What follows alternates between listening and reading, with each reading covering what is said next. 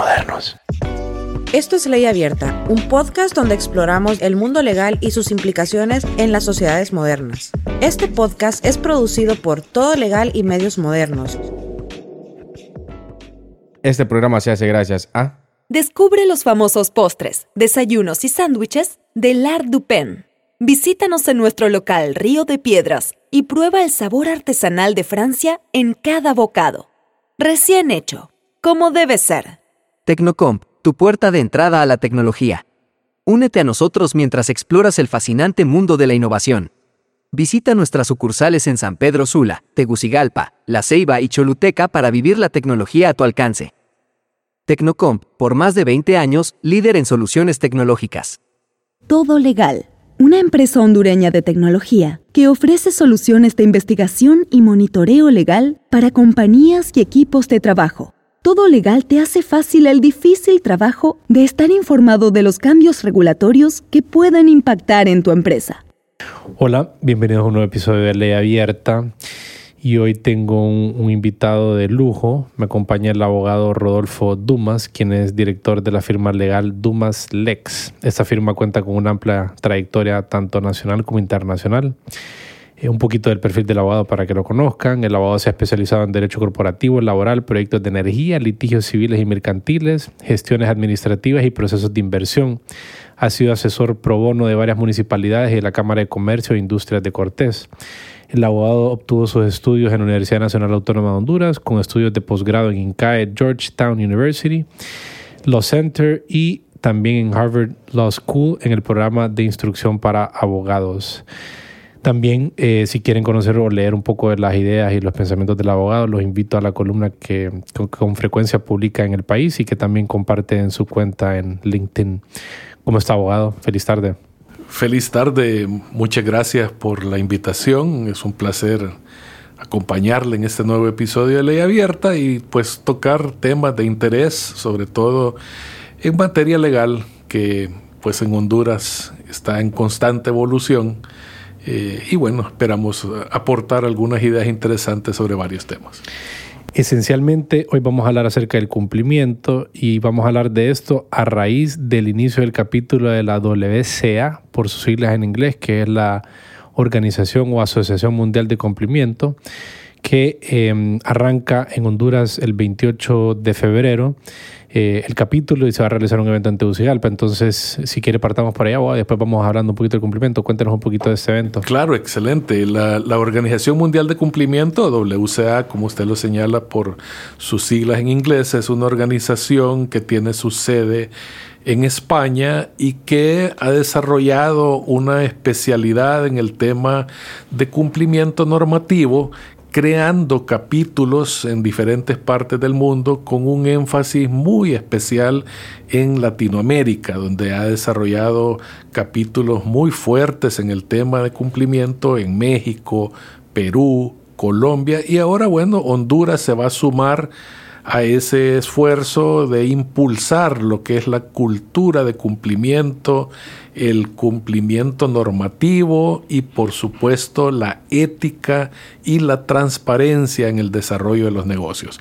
Son principios que nosotros consideramos van a ser valiosos para nuestro país, no solo en el sector privado, sino que también en la incidencia que logremos tener con estos principios en el sector público que tanto urge de herramientas para prevenir la corrupción. Vemos que en el pasado eh, se han hecho esfuerzos eh, considerables en materia de lucha contra la corrupción, pero los resultados son eh, relativamente pobres, modestos. Es decir, usted ve los grandes escándalos, pero al final no se da con los responsables, nadie termina en la cárcel, los recursos no se recuperan. Entonces, lo que nosotros tenemos es una visión de impulsar este tema de la cultura de compliance como una herramienta de prevención, es decir, sin abandonar o renunciar en ningún momento a lo que es la persecución del delito, pero hacer un mayor énfasis en el tema de la prevención mediante la implementación de programas que puedan identificar, controlar y en su caso castigar eh, las acciones que de alguna manera transgredan la ley. ¿Y qué va a suceder este 28 de febrero en el evento que van a realizar en Tegucigalpa? Fíjese que ese evento nos tiene muy contentos. En realidad, el, capítulo de Honduras llevó eh, más tiempo de lo que esperábamos en constituirse, precisamente por la, tardanza que hay en las gestiones administrativas en Honduras. Pero eh, el evento del 28 de febrero, que va a ser en Tegucigalpa, en el Hotel Intercontinental, nos tiene muy contentos porque tenemos una eh, cantidad de invitados de primer nivel. Eh, creo que las palabras de inauguración van a estar a cargo de la recientemente electa presidenta del Banco Centroamericano de Integración Económica, del BESIE, y también tenemos unos foros que ya son un poco más técnicos sobre el tema de cumplimiento, para los cuales hemos invitado a algunos expositores.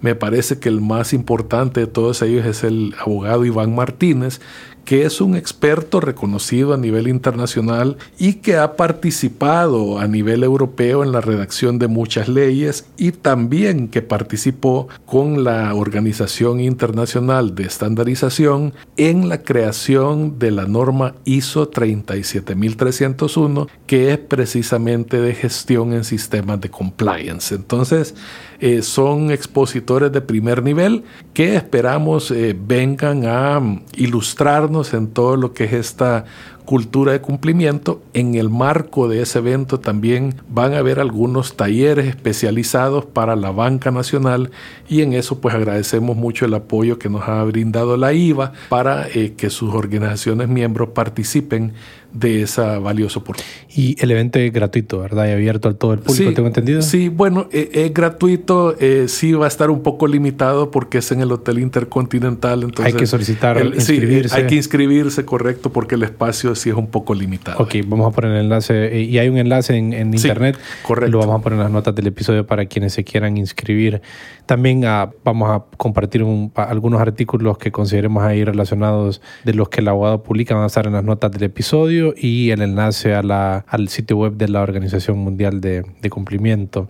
Y abogado, ¿qué empresas o qué organizaciones o qué tipo de personas les conviene o deben tener algún interés por vincularse con este capítulo de Honduras? Entonces, alrededor de eso, ¿qué servicios o qué es lo que va a dar, eh, va a prestar la el, capítulo de Honduras y entonces quiénes pueden llegar a esta organización para obtener qué. El tema de cumplimiento en realidad está abierto para toda la parte corporativa nacional, es decir, todas las empresas, pero lógicamente eh, por cuestión de, práctica y de regulaciones, las instituciones que están más familiarizadas con el tema son esas instituciones que son eh, supervisadas, digamos, como los bancos, financieras, aseguradoras eh, y otras entidades que ya están sujetas a la verificación de parte de la Comisión Nacional de Banca y Seguros, que a través de diferentes reglamentos, leyes, circulares y demás, pues establece que estas instituciones u organizaciones tienen que contar con programas de cumplimiento, tienen que contar con oficiales de cumplimiento y por ende eh, están sujetos a la verificación de todas esas obligaciones legales eh, propias de cada industria. Eh, sin embargo, también es importante que los que nos escuchan esta tarde estén conscientes que muchas empresas que tienen relaciones comerciales internacionales implícitamente también están sujetas a una cantidad de leyes y normas que deben cumplir en ese proceso de desarrollar sus negocios de manera eh, internacional. Por ejemplo, hace muy poco se aprobó en los Estados Unidos de América una ley que deriva precisamente de una ley de transparencia corporativa, según la cual todas las empresas, todas las organizaciones que desarrollen negocios en los Estados Unidos de América tendrán que hacer un reporte de beneficiarios finales. Un tema muy interesante porque si recordamos ese tema de los beneficiarios finales está incorporado al proyecto de ley de justicia tributaria en Honduras. Pero ya en los Estados Unidos eso es una obligación, es una obligación para cualquier empresa que desarrolle negocios allá y es importantísimo desde la perspectiva de compliance que si no se cumple con esa obligación de presentar los reportes, pues las organizaciones quedan expuestas a sanciones que pueden ser multas hasta de 250 mil dólares, inclusive a penas de prisión. Entonces, son el tipo de medidas que ahora se implementan en los países desarrollados a los cuales las empresas locales tienen que estar, digamos, debidamente informadas para eh, evitarse caer en incumplimientos que les traigan ese tipo de secuelas que pueden ser, repito, económicas e inclusive de tipo penal. Entonces, en el capítulo, por un lado, mencionó usted el tema de la corrupción, que es uno de los puntos eh, fundamentales que busca el capítulo y en general la, eh, la, cultura de cumplimiento, ¿verdad? Disminuir la corrupción a través del cumplimiento de la ley. Entonces ahí asumo que va a haber un rol de incidencia, intentar incidir en programas anticorrupción o en leyes que ayuden a, a desarticular esta práctica que se da en nuestro país. Eh, y en cuanto a servicios, como las empresas van a poder encontrar tal vez algún tipo de asesoría o, o se van a poder inscribir o qué tipo de cosas pueden esperar la empresa del capítulo. Pues el capítulo es muy interesante porque debido a esta amplia red de, de, capítulos que tiene por todo el continente, está ofreciendo de manera constante una cantidad de conferencias, webinars, capacitaciones, información, sobre, sí, información sobre temas de cumplimiento que como le repito es un amplio abanico de temas que, que, abarca lo que es el cumplimiento, que puede ir desde el cumplimiento ambiental, cumplimiento tributario, cumplimiento penal, cumplimiento laboral, es decir, es, es amplísimo. Entonces, estos diferentes capítulos de manera constante a través de la plataforma de la WCA están ofreciendo este tipo de capacitaciones. Estimamos que hay más o menos de 3 a 4 webinars diarios que están disponibles para las personas que se asocian a la WCA eh, nuestra meta es que cada vez más profesionales, cada vez más organizaciones en Honduras se vayan afiliando, se vayan asociando, precisamente para que tengan acceso a esa eh, eh, rica biblioteca de información y esa amplia variedad de, de capacitaciones que se dan en temas puntuales. Eh, es, es, oportuno también señalar que el, la WCA dentro de sus capacidades y de las cosas que ofrece, hay dos que son muy interesantes para las empresas hondureñas. La primera, como le decía antes, el compliance es una norma certificable ahora, lo cual implica que las organizaciones pueden implementar un programa eh, mediante el cual desarrollan eh, sus programas de cumplimiento y una vez lo tienen implementado, la WCA los puede certificar en esa norma ISO 37301. Además, la WCA también certifica en otras áreas que ya son más para profesionales independientes, por ejemplo, oficiales de cumplimiento, expertos en el tema de lavado de activos y prevención del financiamiento del terrorismo, eh, auditores de compliance y todos estos servicios eh, él los va a tener disponibles las personas que vayan asociando. Y la meta nuestra es precisamente que estos oficiales de cumplimiento que actualmente en realidad eh, sentimos que no terminan de captar o de percibir la importancia que tienen dentro de sus organizaciones, cada día se vayan profesionalizando más mediante estas capacitaciones que ofrece la WCA a través de sus diferentes canales y también es eh, un tema muy importante para nosotros los vínculos que estamos estableciendo con la academia en Honduras.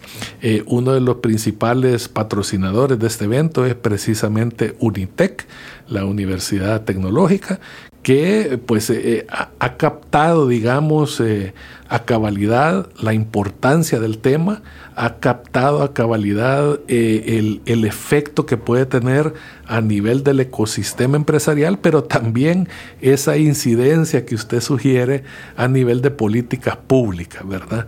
Eh, también la Universidad de San Pedro Sula ha, demostrado un interés eh, muy claro en apoyar esta iniciativa y sobre todo de difundirla a través de sus diferentes carreras, porque eh, el compliance no solo es para abogados. Sí, es transversal. Es un tema amplísimo donde las escuelas de negocios, las escuelas de administración de empresas, obviamente la de derecho y demás, pues podrán incorporarse a estas capacitaciones y a lo que nosotros esperamos sea pues un marco bien amplio de discusión de estos temas del compliance. O sea, difundir la cultura de cumplimiento de alguna manera, el objetivo, así como digamos a gran, a gran escala. Correcto.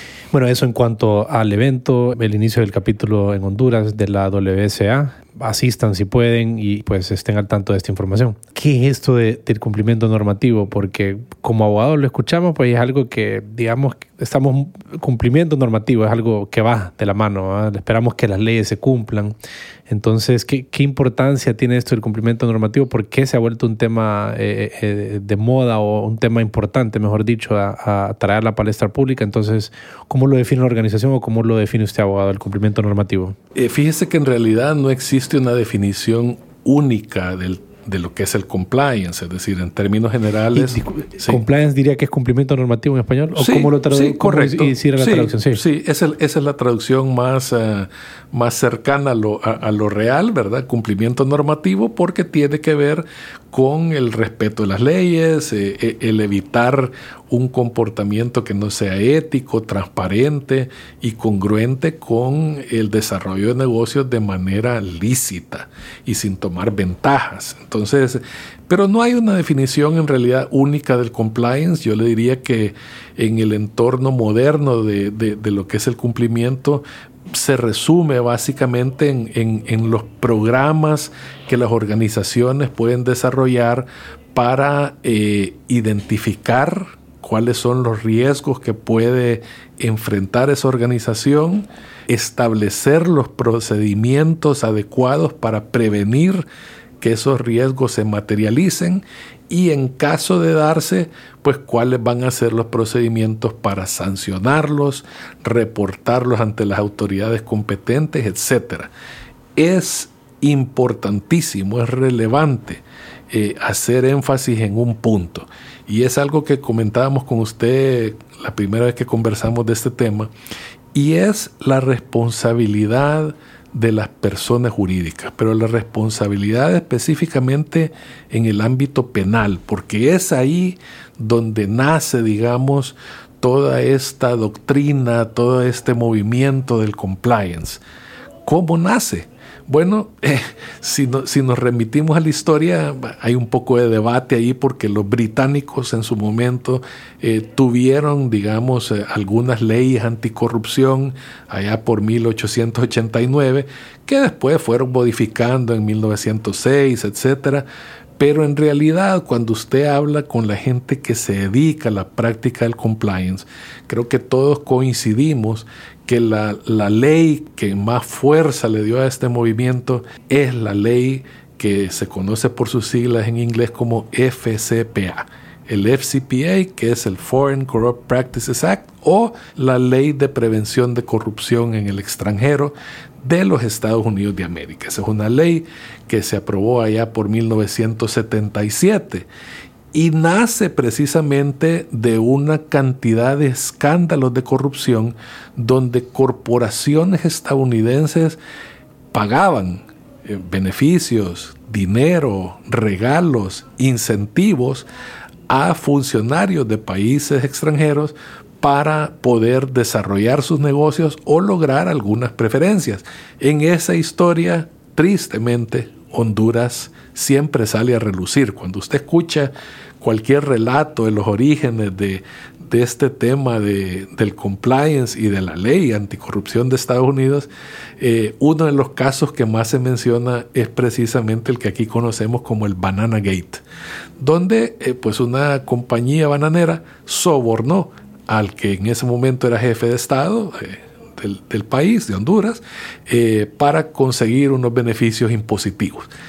Ese, junto con otros escándalos eh, de grandes corporaciones que se dieron en otros países, en Japón, en Turquía, eh, en varios países del mundo, impulsó una investigación del SEC, que es la, organización que regula, digamos, la competencia en Estados Unidos, y em, ellos concluyeron a raíz de esa investigación que las compañías americanas tenían esa práctica, era una práctica común de estar dándole sobornos a funcionarios extranjeros para lograr negocios en otras partes del mundo. Y eso dio lugar precisamente a la creación del FCPA en 1977 después de todos esos escándalos y de los cuales el, que más trascendió por los medios fue precisamente cuando el director de esta compañía bananera, eh, un señor que se llamaba Eli Black, se suicidó lanzándose de la ventana de su edificio en Manhattan y eso pues bueno eh, le dio el impulso final a toda esta legislación que ahora es como la base de todo este movimiento de compliance en el mundo. Hay leyes más recientes que son un poquito más severas, inclusive, por ejemplo, los británicos sacaron el UK Bribery Act, que es una, una, ley un poquito más completa, digamos, en el tema de lucha contra la corrupción. Hay tratados también, la OSD tiene un convenio contra la corrupción, hay un convenio de la ONU también. Entonces, este, este es un tema que ha ido impulsándose cada vez más y que tiene que ver con el reconocimiento como decía al inicio, de que las personas jurídicas pueden delinquir. ¿Verdad? Que es algo que aquí en Honduras por mucho tiempo se, mantuvo la tesis, ¿verdad?, de que las sociedades no podían delinquir. Eso cambió con el último código penal, donde pues se introdujeron artículos donde se establecía la responsabilidad penal de las personas jurídicas, que tristemente después se, se derogó. Y ahí hace poco, hace más o menos ocho meses, se restablecieron esos artículos. Pero eh, es importante ese tema de la responsabilidad de las personas jurídicas porque es, digamos, el centro de todo este tema del compliance.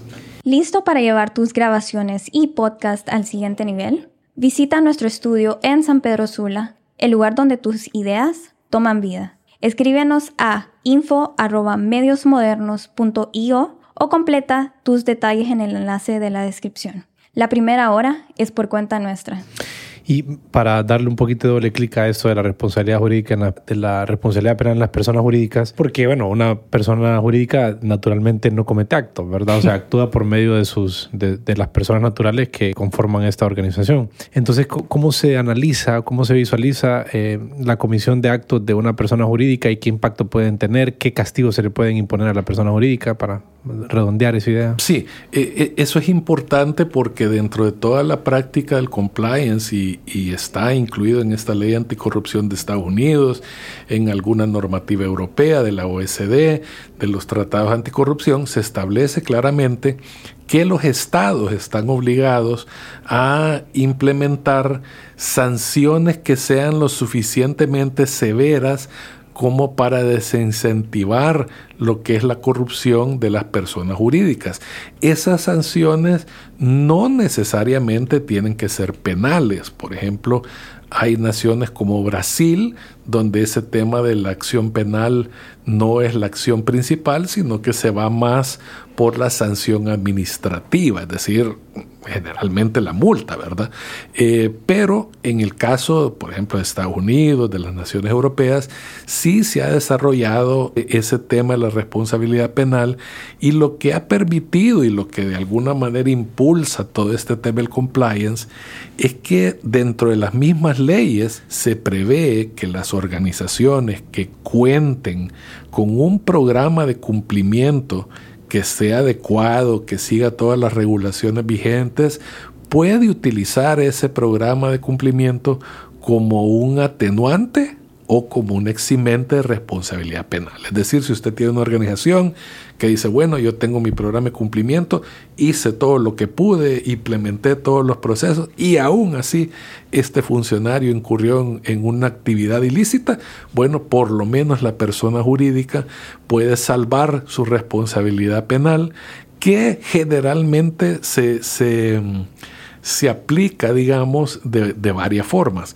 Una de ellas puede ser la multa, ¿verdad? Es decir, una multa administrativa, pero también hay países donde han implementado, por ejemplo, la intervención de las sociedades o de las empresas el cierre de las empresas, la cancelación de su personería jurídica, es decir, hay una cantidad de sanciones que les pueden aplicar a las empresas que incurran en este tipo de, de ilícitos y diría yo, más importante que todo eso para una organización seria, es que si usted tiene programas de cumplimiento adecuados, si tiene una cultura que empieza desde arriba hacia las escalas inferiores de la organización, eh, una de las grandes ventajas de tener estos programas es que se evita también el daño reputacional. Ese daño reputacional puede ser mucho más demoledor que cualquier multa, que cualquier sanción, que cualquier tipo de penalidad que pueda recaer sobre la empresa. De acuerdo. Sí, entonces tener un programa de cumplimiento demuestra, digamos que una empresa incurre en una situación como la que usted mencionó, pero puede ser un eximente porque demuestra que hubo una diligencia, que la empresa ha sido diligente intentando evitar que este tipo de actos se den. Entonces sucedió, pero bueno, hicimos todo lo que pudimos y no nos castiguen a persona jurídica. Y ojo, eh, ya que usted menciona ese término de la diligencia, en este tema de compliance no solo se trata de, digamos, eh, aunque el, mayor énfasis es en, en, el funcionamiento interno de la organización y todo, pero también incorpora, y es importantísimo en países como Honduras, donde tenemos antecedentes de esto, es que se tenga una diligencia debida en cuanto a los terceros que hacen negocios con mi organización. Es decir, usted ha visto una cantidad de empresas, por ejemplo, que se vinculan con personas, con empresas, que después aparece que están involucrados, por ejemplo, en lavado de activos o en narcotráfico o en crimen organizado. Entonces, esa debida diligencia para con los terceros que hacen negocios con nuestras organizaciones también es parte de todos estos programas de compliance donde eh, usted lo puede, digamos, para el que nos escucha hoy, el ejemplo más sencillo que les puedo dar es cuando eh, van a solicitar una línea celular. Usted va a ver en el contrato, si lo lee, que yo creo que muy poca gente los lee, eh, usted va a ver en el contrato que ahí le tiene una cantidad de declaraciones que tienen que ver precisamente con esas leyes que yo le he mencionado. El UK Bribery Act, el FCPA, se las mencionan en los contratos de Tigo, de Claro, aquí en Honduras. ¿Por qué? Porque la empresa está siendo diligente en el manejo de la información y de su relación eh, con los terceros con los cuales tiene negocio. Entonces, es parte de todo este tema de cumplimiento esa diligencia que debe tener la organización también con terceros. Usted recientemente publicó un artículo sobre el impacto de la ley FEPA. Si tal vez nos pudiera desarrollar un poquito de eso que publicó en el artículo y cuál es el impacto que esta, que esta ley puede tener. Sí, fíjese que esa, ley eh, se aprobó hace poco, eh, creo que fue a finales del 2023, y básicamente lo que... en Estados Unidos, ¿verdad? Sí, sí, correcto, en Estados Unidos, y básicamente lo que dice esta ley es que se penaliza, se castiga, se prohíbe el que los funcionarios extranjeros pidan sobornos. Es decir, la, la ley anticorrupción de Estados Unidos, el FCPA, penaliza el ofrecer, el pagar, el entregar sobornos, es decir, eh, eh, castiga el lado de la oferta. Ahora esta nueva ley, esta nueva normativa viene a castigar la demanda, la demanda de, sobornos, la demanda de, canonjías o de cualquier otro tipo de ventaja que hagan los funcionarios públicos eh, en el extranjero.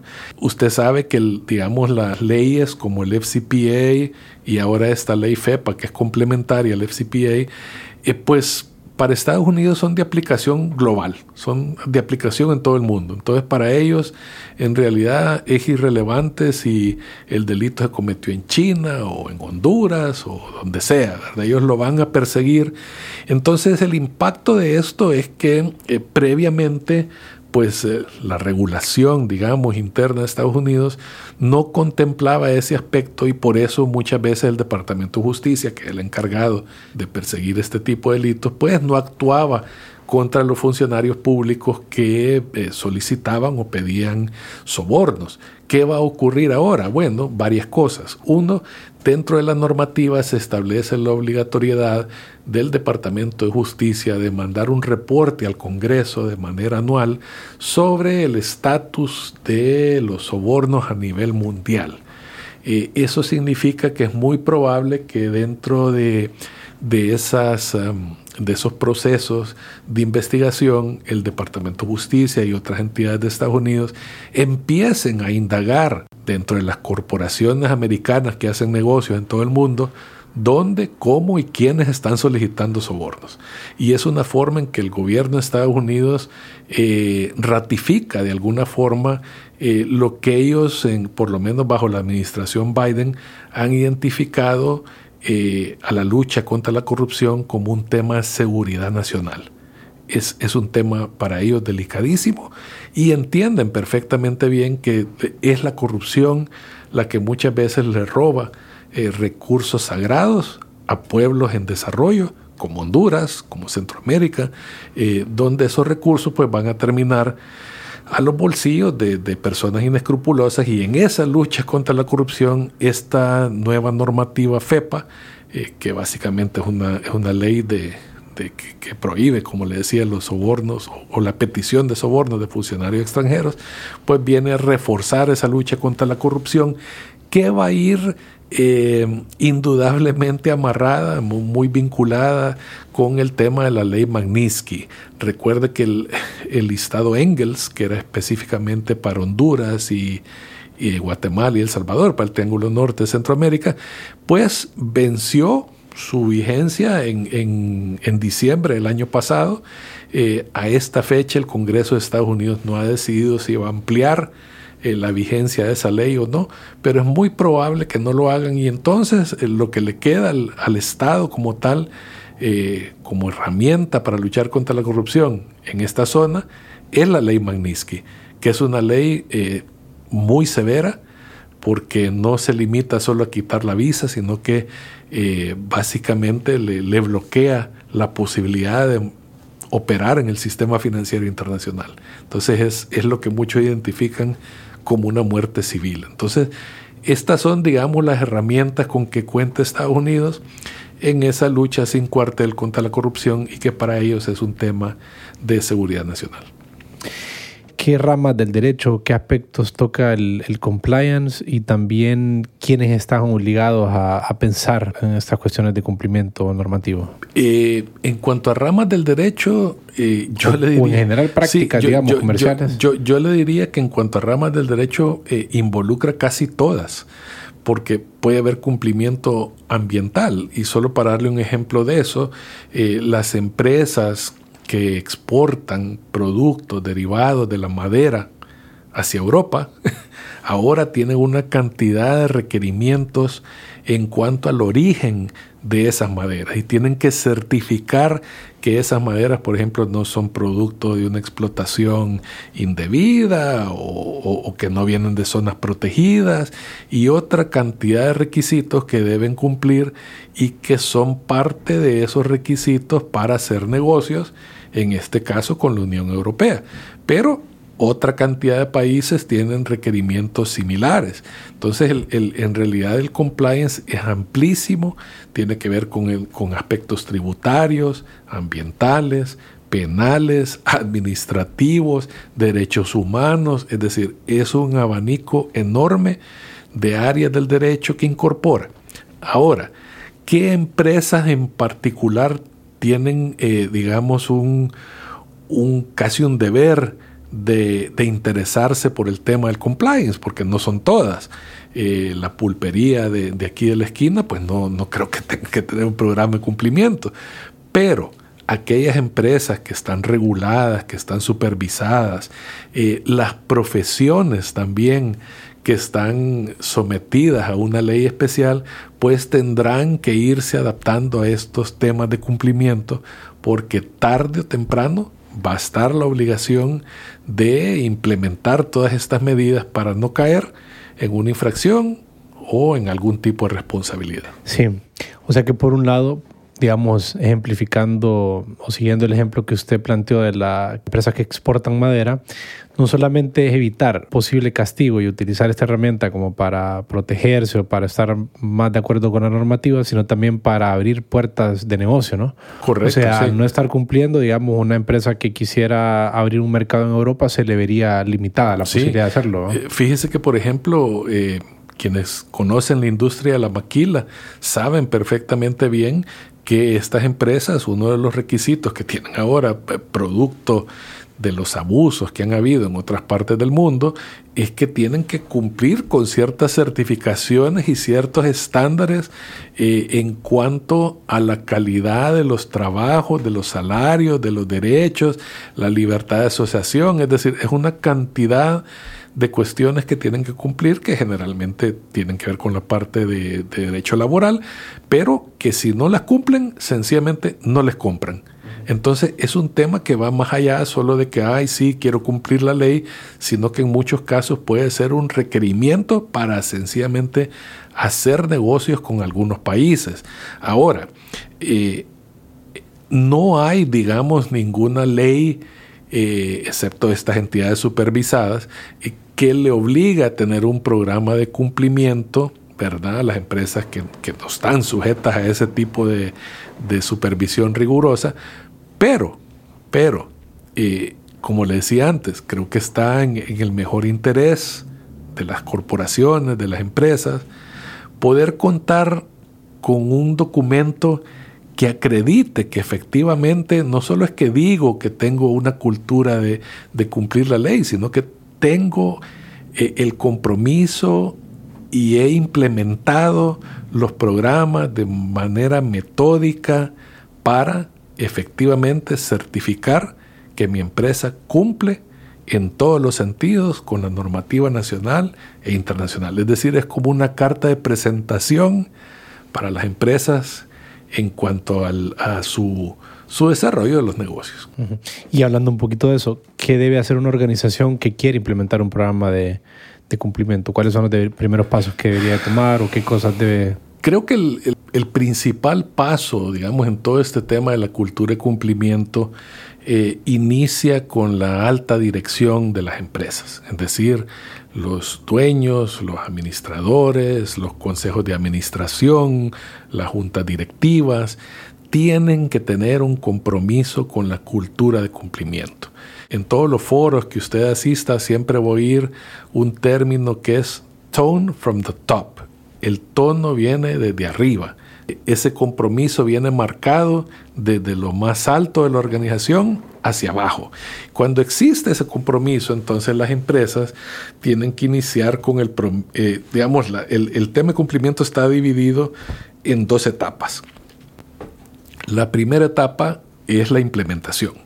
Para la implementación generalmente se contrata una, empresa que está especializada en el tema y esa empresa lo que hace es que llega a la organización y empieza haciendo un diagnóstico, ¿verdad? General de cuáles son las operaciones, cuáles son los puntos de riesgo, etcétera, y va desarrollando todos estos mecanismos que integran al final el programa de cumplimiento. Dentro de ese eh, programa de cumplimiento también se prevé la creación o, la emisión de un código de ética, por ejemplo, de la corporación. Eh, y una vez ese proceso de implementación está terminado, entonces ya la organización puede acudir a una organización certificadora como la WCA, que pues analiza todo el programa y decide si cumple con todos los requisitos que están establecidos en el estándar, en este caso el 37301. Y si lo comparamos con otro, para la audiencia que nos escucha y tal vez sea, si se ha topado con algunos otros conceptos o algunas organizaciones que, que pueden parecer que hacen cosas similares, entonces me gustaría como tal vez crear ese contraste o esa diferenciación. Eh, está esto de ESG, ¿verdad? Está esto también, eh, empresas socialmente responsables o la, la, responsabilidad social empresarial. Sí. Hay otras cosas como Fair Trade también.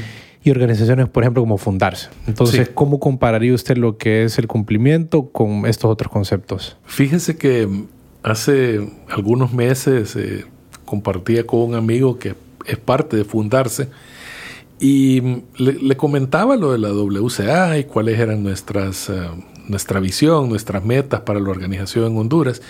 Y, y, una de sus primeras reacciones fue decirme, pero ¿y eso no compite con fundarse?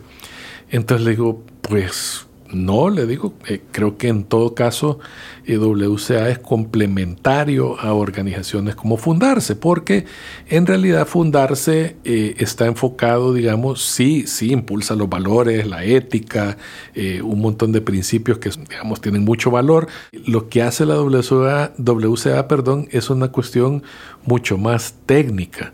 Es decir, una cosa es la responsabilidad que tiene una corporación para con sus empleados, para con la comunidad, para con el país, la ciudad, etc.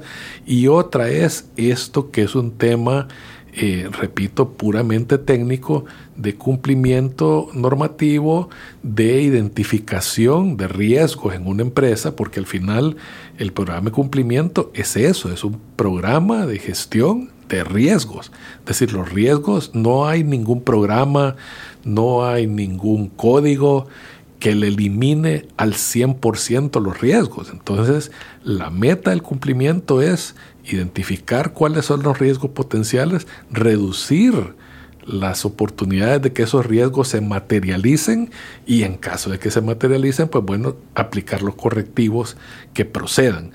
E, e, ese tema, por ejemplo, eh, cuando se da un acto ilícito dentro de una empresa, varía mucho de un país a otro, ¿verdad? Porque hay, hay lugares, por ejemplo, donde cuando la empresa tiene noticia de un acto ilícito, tiene la obligación legal de reportarlo a las autoridades. en otros países ese, ese requerimiento no es tan fuerte, entonces eh, se pueden tomar otro tipo de medidas. Entonces, eh, de nuevo, eh, al final el, tema de compliance no es un, marco general que le aplica a todas las empresas por igual, sino que es, como le decía yo en alguna ocasión, eh, un traje a la medida, como cuando uno va a hacerse un traje allá en Londres a Savile Row y se lo hacen justo a la medida de lo que usted necesita, porque lógicamente todas las organizaciones son distintas, todas están en actividades distintas y por eso los programas se tienen que adaptar a lo que cada organización necesita. El cumplimiento en otras partes del mundo. Abogado, ya mencionó usted pues que en, Estados Unidos, en Gran Bretaña, desde, desde, los 1800 se pensaba en ese tipo de cosas, eh, pero tal vez en Centroamérica, ¿cómo es la situación en Centroamérica? Si, si pudiéramos una, una rápida eh, radiografía de cuál es la situación sobre el compliance en Centroamérica, ¿qué diría? Fíjese que eh, la WCA está haciendo actualmente, ahorita está desarrollando eh, un estudio, ¿verdad? Una especie de, de, encuesta a nivel empresarial de cuál es el alcance y cuál es la efectividad que tiene el compliance en la región. Eh, eso incluye Centroamérica y República Dominicana. Eh, Unitec también está eh, pensando en desarrollar un estudio similar. Entonces no tenemos un marco referencial preciso de cuál es la situación, pero sin embargo yo le podría decir por, por experiencia con colegas de la región que los demás países están en una situación muy similar a la nuestra, es decir, el compliance está en una fase, eh, digamos, eh, naciente, está empezando a desarrollarse. Eh, usted puede ver, por ejemplo, en el caso particular de Guatemala, donde la WCA ya tiene algunos años operando, que han logrado poco a poco penetrar en el entorno empresarial guatemalteco con este tema del compliance sin perjuicio de la realidad que todos conocemos de ese país en cuanto a la corrupción, ¿verdad? Pero bueno, es parte de la lucha que tienen eh, eh, capítulos como ese de Guatemala, eh, eventualmente el de Honduras, en traer toda esta cultura, traer todos estos principios, todos estos métodos para ir paulatinamente mejorando ese entorno de corrupción eh, que aquí algunos se molestan porque se le, se le identifica como corrupción público-privada, pero esa es la realidad, hay una, hay una mezcla, no solo podemos decir que los funcionarios públicos son los únicos corruptos. Para que haya un funcionario público corrupto tiene que haber quién lo corrompa, ¿verdad? La parte activa y eh, precisamente si usted analiza todas esas leyes de las naciones desarrolladas, eh, ellos inician castigando a, a, esa parte privada y es a la que persiguen de manera más activa. Sí. Bueno, ahí tienen la información sobre el evento, sobre qué es el cumplimiento. Espero que, creo que fue un desarrollo bastante interesante sobre el tema. Seguramente vamos a estar conversando en otras ocasiones, abogados, sobre la organización vaya realizando más programas o, o más actividades para irle dando forma a la temática. Eh, ¿Le gustaría decir algunas palabras de cierre? Bueno, no, agradecerle de nuevo la oportunidad de hablar sobre este tema. Creo que es algo que en futuras ocasiones podemos ir desarrollando temas más puntuales, ¿verdad? Del, en cuanto al cumplimiento, eh, habrán una cantidad de, de, capacitaciones que va a dar la WCA a través de todos estos webinars eh, que tiene en línea y también esperamos en un futuro cercano poder eh, desarrollar algunos eventos presenciales aquí en el país con pues estos expertos que nos visitan, como será en esta ocasión para el lanzamiento oficial, y aprovechar los conocimientos que ellos tienen en una materia que ciertamente eh, se ha desarrollado más en otros países, pero que está en constante evolución, particularmente ahora con los avances tecnológicos, eh, la llegada de la inteligencia artificial, que es un campo donde la regulación es casi nula y que ciertamente eh, dará lugar a nuevas regulaciones para pues atender los retos que representa esa tecnología. Claro, y la protección de datos también, ¿verdad? Uh, bueno, eh, dentro del compliance, el, el, tema de protección de datos personales es uno de los que constantemente se está tratando en, en los webinars de, de WCA. Lastimosamente, en el caso de Honduras, la ley de protección de datos pues está en, engavetada. engavetada en un proyecto y, y, esperamos que un futuro cercano, porque en realidad es un activo muy valioso que los ciudadanos tienen y que actualmente pues no goza de ningún tipo de protección. Sí. Muchas gracias por su tiempo, abogado. A la orden. Esta es una producción en colaboración con Medios Modernos.